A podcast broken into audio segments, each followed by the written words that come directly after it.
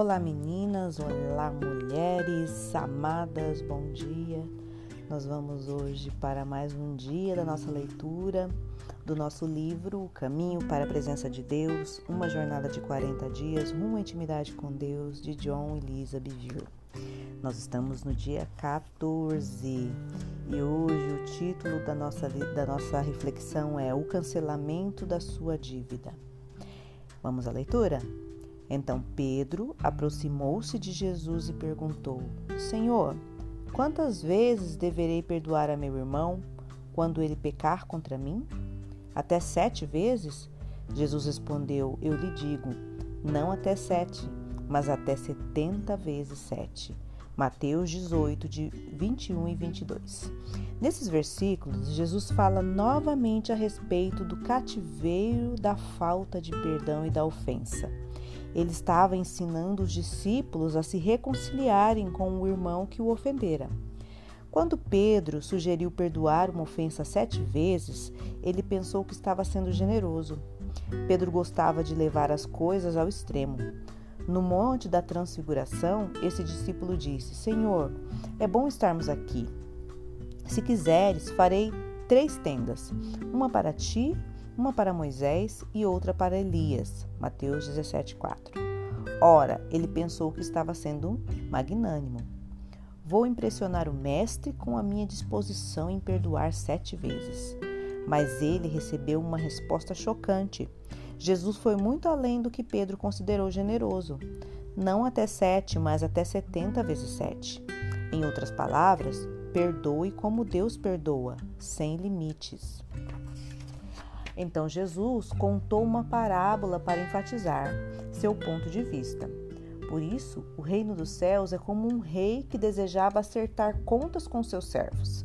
Quando começou o acerto, foi trazido à sua presença um que lhe devia uma enorme quantidade de prata.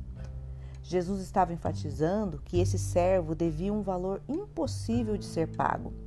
Lemos: Como não tinha condições de pagar, o Senhor ordenou que ele, sua mulher, seus filhos e tudo o que ele possuía fossem vendidos para pagar a dívida.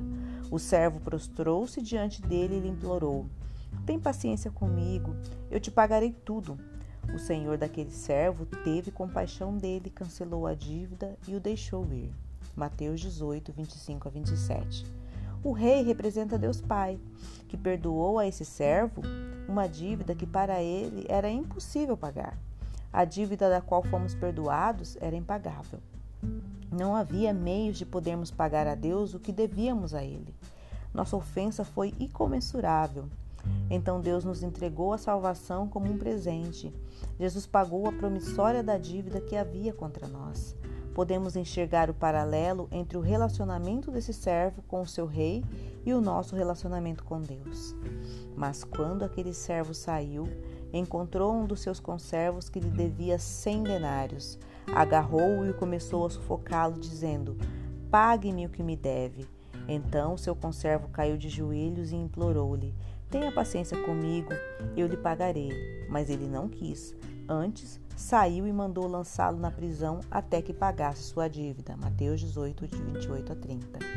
Um de seus servos lhe devia uma quantidade considerável de dinheiro, alguns milhares de dólares. Mas lembre-se de que esse homem foi perdoado por uma dívida equivalente a milhões. Isso é mais dinheiro do que ele poderia ganhar em toda uma vida. As ofensas que nos levam a ficar ressentidos uns com os outros, se comparadas às nossas ofensas contra Deus, são como alguns milhares de dólares comparados a milhões. Podemos ter sido maltratados por alguém, mas isso não se compara às nossas transgressões contra Deus. Uma pessoa que não pode perdoar esqueceu-se da grande dívida pela qual foi perdoada. Quando se der conta de que Jesus libertou você da morte e do tormento eternos, você perdoará os outros incondicionalmente. Se você tem dificuldade em perdoar, pense na realidade do inferno e do amor de Deus que o salvou desse lugar terrível, removendo barreiras. Você está ressentido em seu coração pelas ofensas cometidas contra você por parentes, vizinhos ou amigos? Separe alguns instantes e pense nas consequências da falta de perdão e de carregar as ofensas de outros.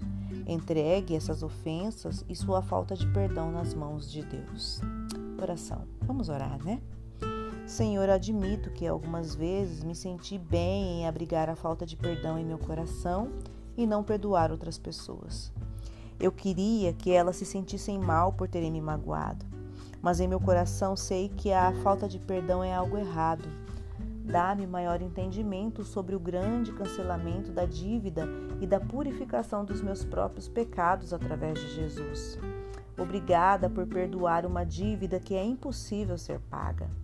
Agora, dá-me essa medida da tua graça para perdoar qualquer um que me ofenda com um coração amoroso e livre.